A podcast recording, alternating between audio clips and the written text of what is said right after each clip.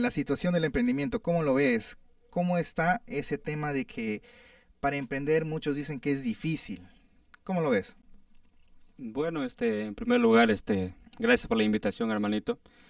Bueno, siempre, siempre creo que el emprendimiento siempre no es fácil, es algo complicado, o sea, por eso es que mucha gente, muy poca, emprende. ¿Cuánta gente conocemos que muchos emprenden y para colmo del 100% solamente el 5% prospera y solamente el 1%, menos del 1%, sufre, este, supera en sus ventas al millón de dólares. desde ese punto nos damos cuenta o sea, que el emprendimiento es súper complicado. Por eso es que mucha gente emprende. Hoy día estaba leyendo un libro sobre que se llama sobre fracasos exitosos que nos decía que la gente mayormente fracasa y el 95% y es porque en medio camino se rinde, o sea, abandona. O sea, no es porque a veces la situación se pone difícil, o quizás sí, pero a veces la gente se rinde, se rinde a veces, como dice esa frase, sin haber empezado, sin haber caminado, sin haber este, luchado un poco, porque como te lo vuelvo a decir, el emprendimiento es muy difícil, no hay nada seguro, no tienes como un respaldo económico detrás, como un sueldo que es lineal, mes a mes, que sí o sí, o sea, obvio que hay metas, ¿no? En una empresa, ¿no? Pero, o sea, no es lo mismo, no tienes un respaldo. Mientras que acá tú surfeas es, subes, bajas, puedes bajar más, puedes subir, nunca se sabe, es como las ventas, ¿no? Cada día es un nuevo comienzo y el emprendimiento es así. Y si tú no tienes los huevos para salir adelante, si tú no tienes las agallas para soportar muchas veces el qué dirán, porque a veces, muchas veces la presión viene de nuestra propia familia, nuestra familia que nos dice que nos quiere, nos ama y trata de protegernos.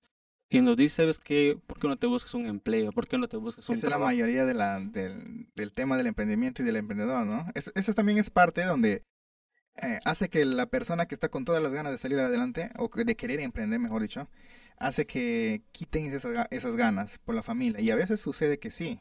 Cuando a veces una persona es no es tan, ¿cómo se puede decir? Tan con huevos, como dices tú. Eh, lo que hace es abandonar, tirar la toalla y no dar, no dar todo de sí para poder culminar lo que él estaba empezando, ¿cierto? Claro, pues a veces el tema, por eso es que el emprendimiento o el emprendedor no lo es cualquiera. Dice que el emprendedor se nace, yo creo que sí, yo creo que un emprendedor nace, o se puede hacer en el camino, pero el hacerse es muy complicado porque como te digo, luchas, no solamente luchas con tener ventas diarias, porque sí o sí en un emprendimiento lo primero que uno debe pensar es cubrir sus gastos fijos. Eso es lo primero. Nos hablan que lo más importante son el personal. No, lo más importante en una empresa, si quieres que subsista, son tus ventas, porque tienes gastos fijos, tienes alquiler, tienes luz, ah, si tienes personal, tienes eh, otras, otros gastos fijos que sí o sí tienes que cubrir y sí o sí aquella persona que te brinda el servicio de alquiler también está esperando que tú le pagues porque esa persona también vive de eso. Entonces, si tú no tienes ventas, ¿cómo vas a subsistir? Y luego, obviamente, viene el tema de la familia. La familia que te quiere, que te protege, pero que de una otra manera también nos limita, nos frena, nos dice que esto es malo. Y a veces, por eso es que el emprendedor tiene que tener los pantalones bien puestos para saber si, ¿sabes qué?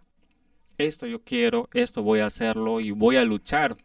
Y no importa el tiempo que cueste, porque cuesta, no es de la noche a la mañana, no es que hoy abres y mañana, uff, millonario, Cancún o... Y que,